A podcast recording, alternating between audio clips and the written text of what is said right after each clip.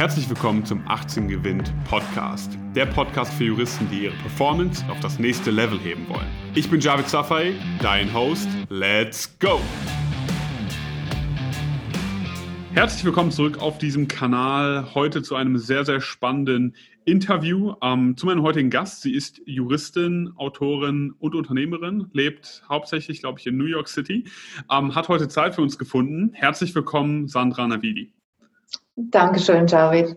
Ja. Freue mich sehr, bei euch zu sein. Ja, vielen Dank. Sandra, erstmal äh, zu Beginn für alle, die sozusagen jetzt hier dieses Interview sehen, Interview hören, ähm, gehen wir mal ein bisschen auf deinen Background ein, damit man so ein bisschen nachvollziehen kann, wie du es geschafft hast, dorthin zu kommen, wo du jetzt gerade bist. Du hast ähm, dein Jurastudium damals an der Uni Köln aufgenommen, ja, richtig? Richtig. Wo du damals angefangen hast, in Köln Jura zu studieren, wusstest du immer schon, internationale Karriere, war das, war das das Ziel von vornherein? Es war mein Ziel, aber ich hatte keinen Masterplan. Es war mir nicht so ganz, ich hatte mein Ziel nicht klar definiert mhm. und bin dann auch mit ein paar Umwegen dorthin gekommen. Okay. Mit ein paar Umwegen. Ich habe gesehen, Sie haben ähm, Ihr Master in, ähm, in, in den USA gemacht, äh, LLM gemacht im Master, äh, sozusagen im Bereich Business Law. Ähm, vielleicht können Sie uns ein bisschen was dazu, dazu erzählen? Ja, es war eine gewisse Evolution und man muss natürlich auch sehen, dass das Ganze schon zwei Jahrzehnte her ist und damals war die Welt noch eine andere. Heute ist es wahrscheinlich völlig offensichtlich, dass es sinnvoll ist, so ein Studium zu machen, aber damals war das noch wahnsinnig exotisch und ich erinnere mich an mein äh, Staatsexamen, wo mich der Richter dann bei der Prüfung fragte, was ich als nächstes vorhätte und ich habe ganz ja. stolz und aufgeregt berichtet, dass ich nach New York wollte, einen Master of Law machen und hat er Kleinholz aus mir gemacht und gemeint, das sei ja nun überhaupt nicht sinnvoll und totale Geldverschwendung und was ich denn damit wollte. Ja. Also Globalisierung stand noch nicht so weit vorne, deswegen es war alles ein bisschen anstrengender. Das waren auch so die Anfänge des Internets, ich wage es kaum zu sagen. Mhm. Ähm, aber immerhin war man schon über Luftpost hinaus. Also um das Ganze anzukurbeln, waren es mühsamer als sicherlich als heute. Ähm, mhm. aber es hat auch viel Spaß gemacht und es hat sich auf jeden Fall gelohnt. Ähm, ich habe kürzlich noch jemandem erzählt, ich habe von New York damals gar nicht viel mitbekommen, weil das war so ein kleiner geschlossener City Campus und das hat sehr viel Geld gekostet und es war natürlich nochmal eine ganz andere Welt und hat auch sehr viel Mühen gekostet. Aber weil ich das so unbedingt gerne wollte, hat es natürlich auch Spaß gemacht. Ja. Ähm, würden Sie heutzutage jemandem noch raten, LLM oder generell Master of Laws zu machen, gerade jetzt in den USA, Standpunkt USA? Das kommt darauf an, was man im Endeffekt gerne machen möchte. Was ich vielleicht heute machen würde, wäre ein äh, Master of Business äh, dran zu hängen, weil ich immer in die Businesswelt wollte. Aber man kann eigentlich mit Jura nichts falsch machen. Es ist dann nur eine finanzielle Frage und eine Frage der Zeitallokation. Hm, verstehe. Und wenn man jetzt über, über Business schon spricht, äh, Sie haben es gerade gesagt, das war sozusagen Ihr, Ihr Weg, Ihre, Ihre Nische, die Sie da ge gefunden haben, haben ja auch in dem Bereich dann noch einen Fachanwalt gemacht für Steuerrecht, wenn ich das richtig gesehen habe. Ähm, wie, wie haben Sie da Ihren Weg gefunden? Weil es ist ja oft so für junge Menschen, die starten, ja, die fragen sich, okay, in welchen Bereich gehe ich denn jetzt? Und es gibt halt so viele Möglichkeiten heutzutage, man wird ja überfrachtet quasi mit Möglichkeiten. Wie haben Sie da Ihre Nische gefunden? Ja, also bei mir war es, wie gesagt, eine Evolution. Ich hatte keinen Masterplan. Heute würde ich jungen Leuten sagen, weil die Welt sich so fundamental und immer schneller verändert. Mhm. Es ist eine Mischung. Also man sollte vielleicht schon einen Masterplan haben und heute gibt es ja auch ganz andere Möglichkeiten, sich vollumfassend zu informieren. Aber es ist auch wichtig, jetzt gerade flexibel zu sein und agil zu bleiben, um sich auf Änderungen kurzfristig einstellen zu können. Wie zum Beispiel, wir haben jetzt eine Pandemie. Das mhm. kann sein, dass wir vielleicht noch eine kriegen oder andere Naturkatastrophen oder durch die Klimaänderung, dass sich Geschäftsbereiche verändern, verlagern. Und also ich glaube, man darf nicht mehr so ganz linear heutzutage denken. Ja, definitiv nicht. Ähm, wenn wir über Masterplan sprechen, ist es natürlich immer gut zu sagen, ich habe einen Plan, ich habe einen Plan A, einen Plan B. Ähm, wenn man jetzt grundsätzlich erstmal da steht und sagt, okay, ich habe jetzt mein Examen in der Tasche oder werde es demnächst in der Tasche haben, das erste oder das zweite, hm, wie, wie, wie, findet man, wie findet man seinen Weg, wie findet man seinen Plan? Dazu muss man ja ungefähr wissen, wo es dann auch hingehen soll, langfristig, oder? Ja, also ich glaube, das bekommt man schon mit, in Anführungsstrichen, irgendwie vor allen Dingen, also in dem Zusammenhang würde ich auch sagen, das ist ja so ein bisschen mein Steckenpferd, das Netzwerken, dass es auch mhm. wichtig ist, in dem Zusammenhang darauf zu achten, mit welchen Menschen man sich umgibt. Im Zweifel wird man so und kommt dahin, wie die Menschen, mit denen man sich umgibt, weil menschliche Regungen und äh, wie sagt man, Zielsetzung, so das ist alles ansteckend, man unterschätzt das. Ja. Das heißt nicht, dass man opportunistisch vorgehen sollte, aber man sollte sich schon, also wenn man unbedingt sich international orientieren möchte, sollte man auch versuchen, in Gruppen reinzukommen und Menschen kennenzulernen, die aus diesem Bereich kommen. Und dann sieht man schon irgendwie, was einem gefällt oder was einen beeindruckt, was man selbst möchte. Und ich bin auch immer Befürworter dafür, ähm, if you shoot for the stars, at least you land on the moon. Also man kann die Ziele nicht hoch genug stecken. Ähm, da kommt man vielleicht nicht unbedingt genau dahin, aber man kommt jedenfalls weiter, als man es vielleicht sonst geschafft hätte. Hm. Das ist jetzt, äh, was Sie gerade sagen, eher so eine amerikanische Einstellung. Ja, ich setze meine Ziele ridiculously high, also ich ziele wirklich für die Sterne. Ähm, würden Sie sagen, in Deutschland hätten Sie, wenn Sie jetzt nur in Deutschland geblieben wären, sozusagen die gleiche oder annähernd gleiche Karriere gemacht oder wäre es in eine ganz andere Richtung vielleicht gegangen? Ich glaube, das wäre nicht die gleiche Karriere gewesen, das wäre ganz anders gewesen, weil in Deutschland ist schon alles eher in festgelegten Kategorien. Mhm. Und wenn man nach New York geht, zum Beispiel wie ich jetzt, das ist ja das Herz der Businesswelt und der Wall Street, ist die Upside viel höher, aber die Downside auch viel höher. Also sie haben viel größeres Risiko, aber sie können auch höher kommen, weiterkommen, mehr Geld verdienen, aber mhm. es gibt kein Sozial. Also wenn Sie heute hm, jetzt nicht mein Beispiel, aber wenn Sie Managing Director bei einer großen Bank sind, Deutsche Bank oder Goldman Sachs oder was auch immer, und Sie verdienen sehr, sehr gut, mhm. ähm, Job kann aber auch mit einem Tag weg sein. Also es ist, es ist ein bisschen kurzfristiger alles dort. Für mich war es sehr interessant, aber auch für mich war es keine, kein leichter, gerader Weg. Ich kam an, dann passierte 9-11. Mhm. Dann hat sich da alles wieder so ein bisschen eingerenkt, dann passierte die große Finanzkrise. Und jetzt haben wir zum Beispiel Corona und Trump war schon die Krise vorher ein bisschen, aber jetzt die Pandemie, die natürlich New York auch total erwischt. Also es ist dort, es kommt darauf an, wie man gestrickt ist. Wenn man lieber Sicherheit hat und genau wissen möchte, wie jeder Tag bis zum Rest des Lebens aussieht, wie er Struktur ist, hat ja auch Vorteile. Das ist, mhm. wäre nichts für mich, aber es ist nichts Negatives. Für den ist Deutschland wahrscheinlich besser. Wer ein bisschen Risiko aufgeschlossener ist und abenteuerlustig, ähm, für den ist Amerika dann natürlich interessanter. Ja, definitiv. Also es ist ja auch das, was man eigentlich so gespiegelt bekommt. Ne? Ähm, klassischerweise, wir haben ja öfter auch Leute entsprechend in Interviews, wo es dann darum geht, okay, LLM, mache ich den international, arbeite ich international und das ist halt etwas, was man relativ oft zu hören bekommt. Jetzt ist Ihr Bereich natürlich das Thema Finanzbranche insbesondere, in dem Bereich wirklich äh, umtriebig. Was war das Ausschlaggebende, ja, sozusagen, um in diese, in diese Bereiche reinzugehen? Das hat sich ein bisschen ergeben, wobei ich habe Wahrscheinlich lag es auch daran, dass ich den Master of Law an der Fordham Universität in Banking, Corporate and Finance Law gemacht hat, hatte mhm. also schon eine gewisse finanzielle Ausrichtung. Also Spezialisierung kam mir damals sinnvoll vor und ich dachte, Finance ist Business, das kann man Trade und so weit vielleicht im Detail nicht so mein Ding. Finance dachte ich ist ganz gut und dann war der erste das Jobangebot. Ich war damals privat in Deutschland gebunden, musste also zurückkommen, obwohl ich gerne da geblieben wäre. Also wenn das, also wenn ich gekonnt hätte, wenn ich, ja. naja, jedenfalls, ähm, dann habe ich dieses Jobangebot bekommen bei Deloitte und Touche als äh, Vertretung für eine amerikanische Anwältin, die in Schwangerschaftsurlaub gegangen ist. Das heißt, im Grunde genommen war mein Job wie für eine amerikanische Anwältin in Amerika. Also ich habe nur mit Dokumenten, amerikanischen Dokumenten und Rechtsangelegenheiten gearbeitet im mhm. Financial Sector, Structured Finance.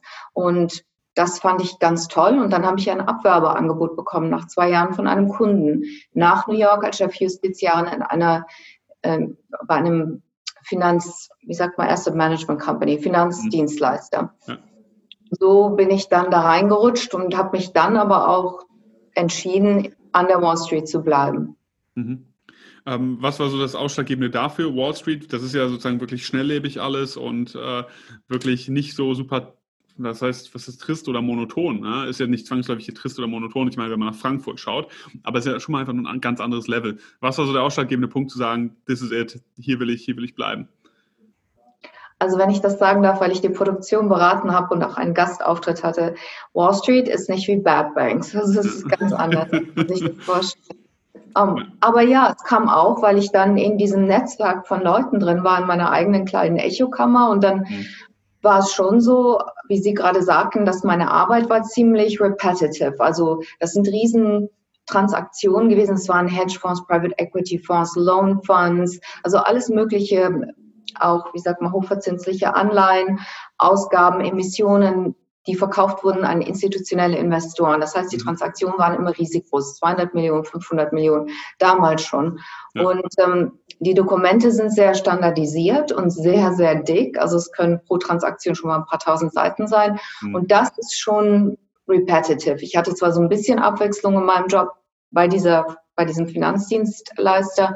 Aber es war schon, es war mir zu langweilig und ich war auch festgekettet am Schreibtisch bis abends mhm. spät und übers Wochenende. Und das war mir dass, dass ich, also ich konnte nicht sehen, dass ich das bis an mein Lebensende weitermache und ich wollte was, ich war immer gut mit Kunden und dafür hat man mich auch mal eingesetzt, obwohl das gar nicht meine Jobbeschreibung war. Und ich wollte dann ex, also speziell in diesem Bereich mehr und bin dann zu einer Wall Street Boutique Firma gegangen, die ich mittlerweile über Business-Kontakte kannte. Die besteht aus oder bestand aus Partnern, die an der Wall Street ihr Geld gemacht hatten und das selbst verwalteten. Und das war im Wesentlichen Investment Banking im Natural Resource Bereich. Und es war was ganz anderes, es war total interessant, total abenteuerlich. Wir sind durch die Gegend gereist und also es war, es war schon toll. War eine gute Zeit, das hört man, hört man raus. Ähm, okay, das heißt, es ist auch viel bei Chance einfach. Viele Sachen, die ergeben sich dann einfach, indem man einfach mal ins kalte Wasser springt, macht. Dann lernt man Leute kennen, Networking, ja, übers Netzwerk, auf einmal ergeben sich dann wieder neue Sachen. Das ist sehr, sehr cool. Das heißt, für alle, die zuhören, zuschauen, ja, Netzwerk ist das A und O ja, kann nicht schaden, hat wahrscheinlich noch niemand geschadet, dann ein Netzwerk zu haben.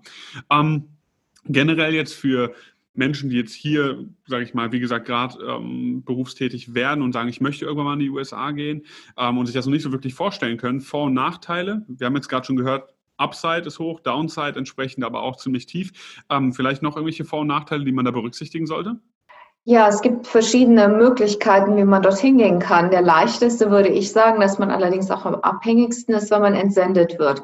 Wenn man mhm. zum Beispiel hier von einer Big Four Wirtschaftsprüfungsgesellschaft oder von einer großen ähm, Rechtsanwaltskanzlei angeheuert wird und die einen entsenden ins mhm. Ausland. Das ist natürlich, dann kümmern die sich um alles und es wird einem alles bezahlt und es ist sehr cushy, aber sie können einen natürlich auch zurückbeordern. Dann kann man, aber dann ist man zumindest vor Ort und man könnte theoretisch dann versuchen, sich dort umzuschauen. Das habe ich auch bei Leuten mitbekommen.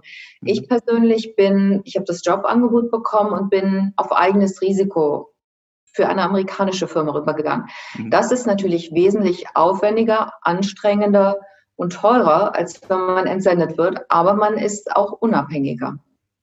Verstanden. Es gibt also, verschiedene ja. Wege, wie man dorthin kommen kann. Okay, muss man sich vorher mal drüber Gedanken machen, was dann da der beste Weg für einen selbst wahrscheinlich ist. Ja, aber es gibt heute über das Internet so viele Möglichkeiten. Es gibt die deutsch-amerikanische Handelskammer, es gibt eine hier in Deutschland, es gibt eine in Amerika, mhm. es gibt transatlantische Vereinigungen. Mhm. Also es gibt ganz viele Kanäle, die man anzapfen kann, wo man sich erkundigen kann, die auch Jobs ausschreiben. Natürlich auch da hilfreich, wenn man persönliche Kontakte hat. Mhm. Aber um überhaupt mal Impulse und Ideen zu bekommen, was es so gibt, ist das Internet dann doch sehr ergiebig. Ja, exzellent, auf jeden Fall. Da sollte man sich mal äh, entsprechend informieren, wenn man diesen Schritt wagen möchte.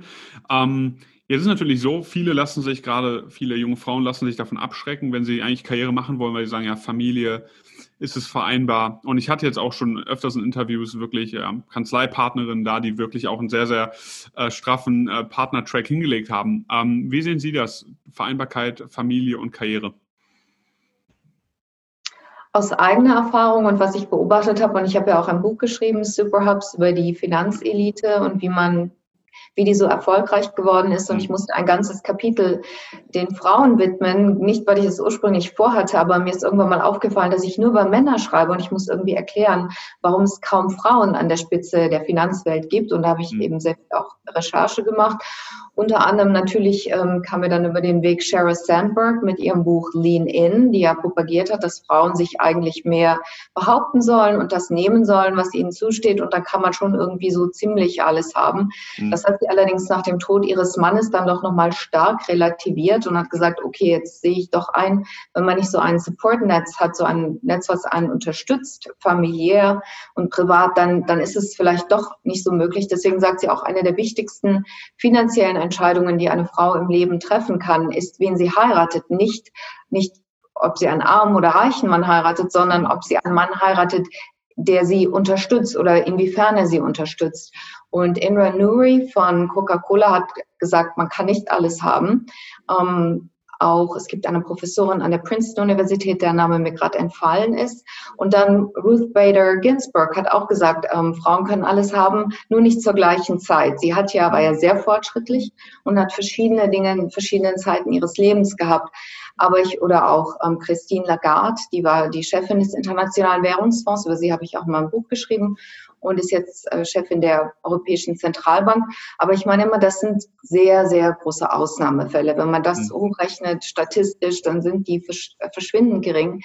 Für die meisten Frauen ist es doch so, dass man sich klar sein muss, dass man immer ein bisschen mehr bringen muss äh, außer es gibt natürlich Frauen, die Glück haben, die haben den ja. tollen Siemens-Chef oder was auch immer, der sie fördert, aber da kann man nicht drauf setzen. Also es ist schon ein Trade-off. Man, man muss Kompromisse eingehen. Wenn man im Zweifel muss man sich darauf einstellen, dass wenn man mehr Karriere machen will, hat man wahrscheinlich weniger Familie und umgekehrt. Okay, das heißt, es ist ja, es ist ein harter Trade-off für viele. Ähm was natürlich oft gemacht wird, was ich als ein Problem sehe, ist zu sagen, ich möchte in fünf Jahren deswegen mache ich jetzt etwas nicht. Das ist natürlich auch mal so ein Thema, ähm, da dann sich nicht zu trauen, jetzt in die Großkanzlei zu gehen, um da dann ja, Fuß zu fassen, um eigentlich zu sagen, ja, ich bin dann fünf Jahren wieder raus. Aber das ist eine Entscheidung, die man natürlich treffen muss und treffen, treffen sollte. Ähm, kommen wir mal zum neuen oder zum anderen Thema, äh, Thema Unternehmertum. Äh, Sie sind ja Gründerin von Beyond Global.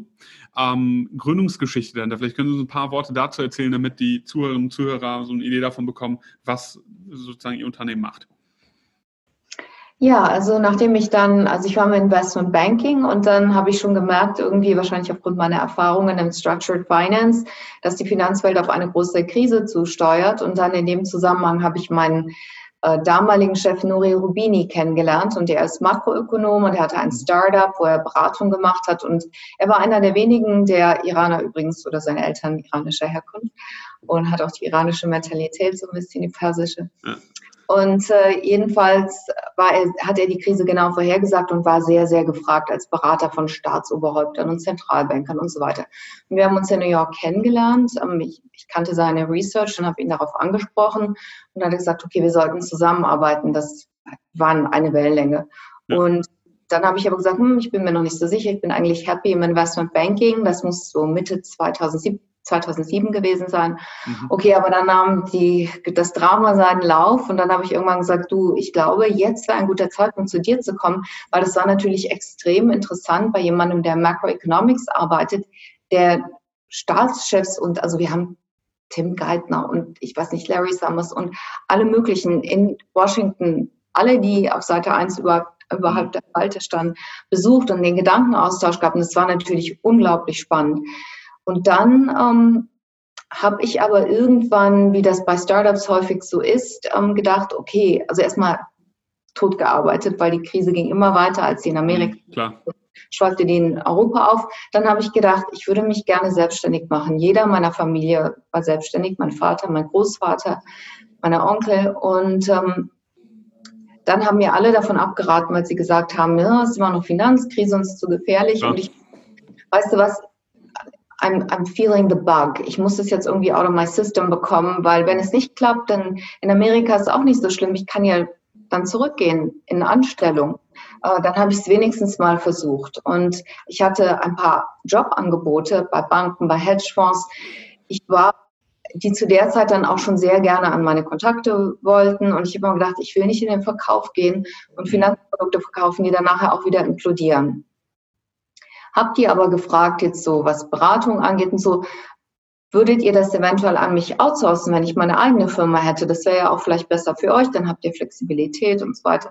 Und dann haben sie gesagt, ja. Und äh, dann habe ich angefangen mit einer Handvoll Kunden, unter anderem auch eine Family Office Association. Und dann hat das so äh, Mitte 2011 seinen Lauf genommen. Und ich bin dann da auch so ein bisschen reingestolpert. Man hat ein Konzept, aber das ähm, man kann sich auf vieles nicht so genau vorbereiten. Die Klar, ganze ja. und Steuern und Unternehmensgründung und die ganze Technik und bis sich alles mal einschläft und die ganze Reiserei, die auch noch hinzukam. Ähm, aber das war schon toll und das habe ich auch äh, in meinem Buch Superhubs beschrieben. Ja, super spannend. Also die Unternehmergeschichte, das ist sehr sehr inspirierend. Ich denke auch gerade für, für viele äh, junge Frauen, die gerade zuhören und sagen, ich möchte irgendwann auch mal selbstständig sein, ob ich jetzt eine Kanzlei gründe oder eine Art Unternehmensberatung oder so in die Richtung, na, so be it. Ähm, und die, das Unternehmen sitzt aktuell dann auch in New York. richtig? Ja, es hat seinen Sitz in Delaware, aber ich habe okay. in New York und bin jetzt natürlich überwiegend vorerst virtuell. Verstanden. Würden, würden Sie sagen, dass ähm, die Ausbildung als Juristin Ihnen geholfen hat irgendwie fürs Unternehmertum oder würden Sie sagen, es ist was komplett anderes, ja, es ist komplett überflüssig gewesen in der Hinsicht? Sie wissen doch, Juristen können alles. Ja. Wir denken Nein, natürlich. Wenn man viele der großen CEOs anschaut, dann sind viele davon auch Juristen.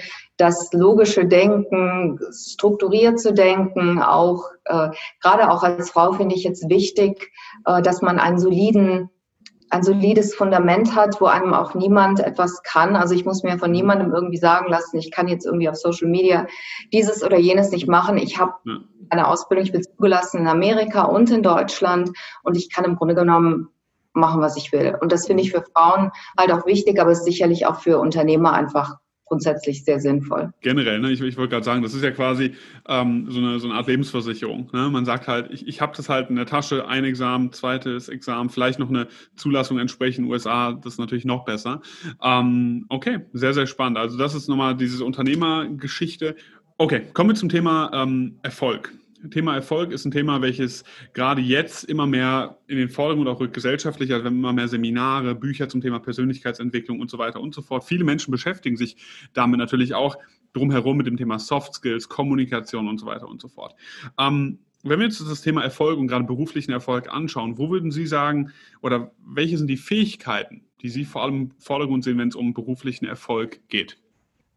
Ja, also wie Sie gerade schon erwähnten, würde ich sagen, dass äh, Soft Skills und Kommunikationsfähigkeiten zu den wichtigsten Fähigkeiten gehören. Natürlich erklärt es sich von selbst, dass man eine fundierte Ausbildung haben sollte und natürlich auch zu den, zu versuchen sollte, zu den Besten zu gehören.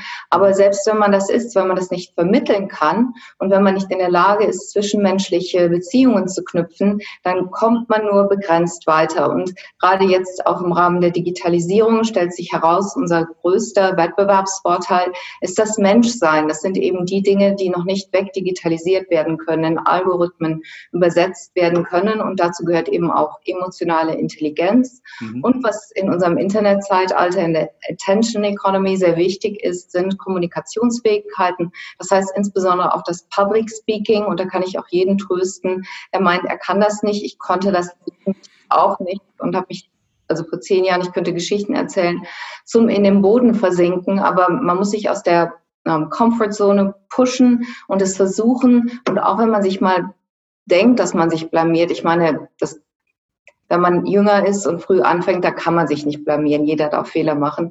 Aber man muss das eben üben, weil es sehr wichtig ist und es kommt im Grunde genommen nur mit der Übung.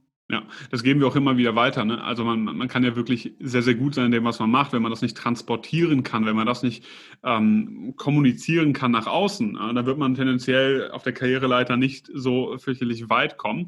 Deswegen wichtiges Thema. Ähm, irgendwelche Tipps in dieser Hinsicht für jemand, der jetzt sagt, ich möchte meine Kommunikationsskills auf ein anderes Level heben. Ich bin vielleicht noch nicht so selbstbewusst. Public Speaking. Ähm, irgendwas, wo Sie sagen würden, das kann man sich mal anschauen? Es gibt ja sehr viele Bücher und Literatur zu dem Thema und ich würde sagen, heute natürlich auch die Social Media bieten eine gute Grundlage, um das mal zu üben, um einfach mal was zu produzieren mit dem Hintergedanken, dass im Zweifel nicht mehr aus dem Internet verschwindet, aber man kann ja selbst was rausnehmen. Ähm, und dann kann man ja auch mal Feedback sammeln. Und ich würde sagen, also ich sage mal als Beispiel, als ich mein erstes NTV-Interview gegeben habe, ohne mhm. jegliches Medientraining, das war grottenschlecht. Also wenn ich das heute sehe, dann ist es furchtbar. Ähm, weil ich auch versucht habe, mein Bestes zu geben und dann so ein bisschen sehr künstlich rüberkam. Und ich glaube, das Schwerste ist, ähm, Authentizität zu finden. Mhm. Und es kommt gar nicht auf einen bestimmten Stil drauf an, aber das ist im Grunde genommen Glaubwürdigkeit und dass man eben auch Dinge auf den Punkt bringen kann und ja, also es gibt viele Dinge. Ich mache auch zum Beispiel Coaching, ähm, mhm. Professional mhm. Coaching und vermittel das dann auch und übe das dann auch mit Leuten. Also es okay. gibt viele Dinge, wie man da hinkommen kann, aber man muss es auf jeden Fall versuchen. Okay. Wie, wie kann man sich das bei, bei Ihnen im Coaching vorstellen? Das heißt, es geht wirklich um das Thema Kommunikation oder auch Personal Branding. Was sind da sozusagen die, die, die Bestandteile, auf die Sie sich fokussieren? Genau, es kommt immer ein bisschen auf den Fall drauf an. Also meine Kundschaft in dem Bereich ist sehr divers, sehr unterschiedlich. Mhm. Ähm, also Bestandsaufnahme und wo wollen die Leute hin und dann von beiden Seiten erzählen Sie mir das, was Sie meinen, wo Ihre Schwächen sind und welche Stärken Sie ähm, bekräftigen wollen. Und ich fühle aber auch nochmal von meiner Seite vor und dann erstelle ich einen Plan und dann, also häufig ist es im Sinne von Netzwerken, weil sie Unterstützung brauchen. Und also ich muss, manchmal bin ich selbst erstaunt, dass mich sehr, sehr erfolgreiche Leute ansprechen, wo ich denke, hm, das haben die doch gar nicht nötig, ich könnte vielleicht was von ihnen lernen. Aber es ist doch tatsächlich so, dass ähm, viele Leute in diesem Soft-Skill-Bereich, es ist ihnen unangenehm, sie haben das lange Zeit als Zeitverschwendung betrachtet, sie machen es nicht so gerne und sie sind sehr unsicher und sie lassen sich das zwar nicht so anmerken, das mhm. Pokerface ist gut, aber wie sie das machen sollen, wie sie vorgehen sollen. Oft geben sie auch persönliche Anekdoten oder Probleme, an denen ich dann versuche oder ich versuche ein bisschen ähm, Guidance zu geben, mhm. so ein bisschen Führung. Also es ist sehr, sehr unterschiedlich, aber Kommunikation, wie man sich darstellt, wie man sich als Marke darstellt, wie man sich präsentiert, ist sehr, sehr wichtig. Und viele Leute also ich glaube, ich habe das für mich selbst intuitiv gemacht.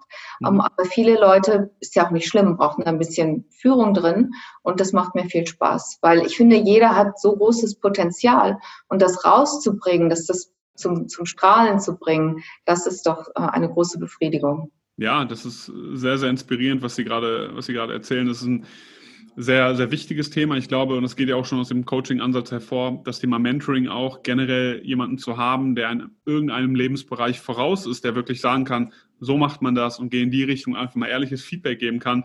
Unheimlich wichtig dann auch für den beruflichen Erfolg irgendwo, oder?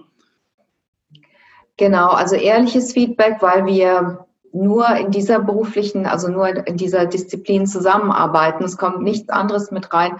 Und ich bin auch sehr ehrlich, wobei man natürlich auch immer schauen muss, dass wenn, es kommt drauf an, aber wenn die Person etwas unsicher ist, muss man es ein bisschen vorsichtig vermitteln, aber man natürlich. möchte nicht das Vertrauen irgendwie schwächen. Aber ja, also jeder, ich habe noch keinen gesehen, der irgendwie, wo ich gedacht habe, hm, jeder kann sein Potenzial verbessern.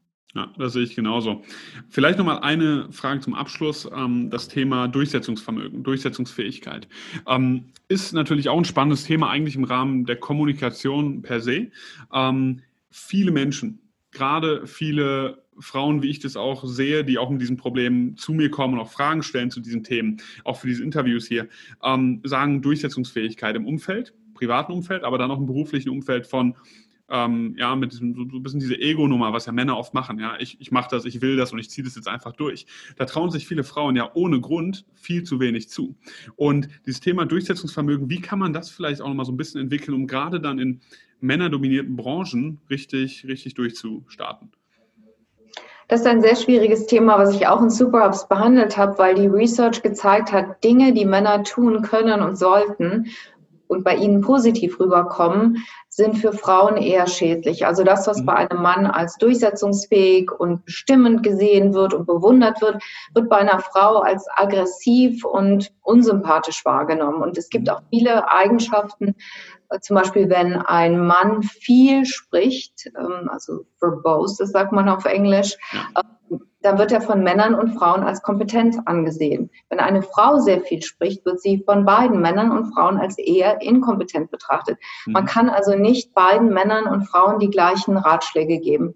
Für mhm. Frauen ist es sehr kritisch, äh, auch Männern gegenüber. Es kommt darauf an, auch in welchem Umfeld man arbeitet. Ist das eher progressiv und relaxed? modern oder sehr konservativ.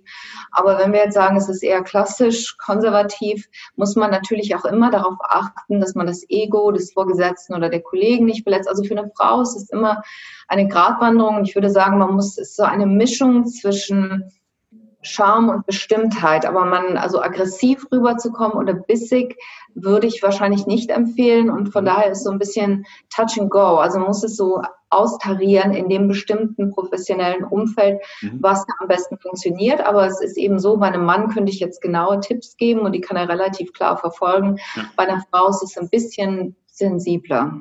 Okay. Also fine line, die man da entsprechend laufen muss, wenn man sich trotzdem durchsetzen möchte, adäquat kommunizieren möchte.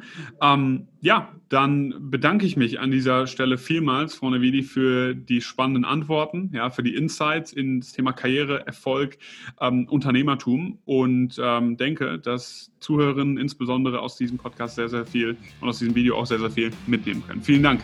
Ich danke Ihnen. Danke, dass ich dabei sein durfte. Hat viel Spaß gemacht. Alles Gute. Danke. Vielen Dank, dass du heute wieder dabei warst. Wenn dir gefallen hat, was du gehört hast, dann war das nur die Kostprobe. Willst du wissen, ob du für eine Zusammenarbeit geeignet bist? Dann besuche jetzt www.18gewinn.de und trag dich für ein kostenloses Strategiegespräch mit uns ein. Bis zum nächsten Mal.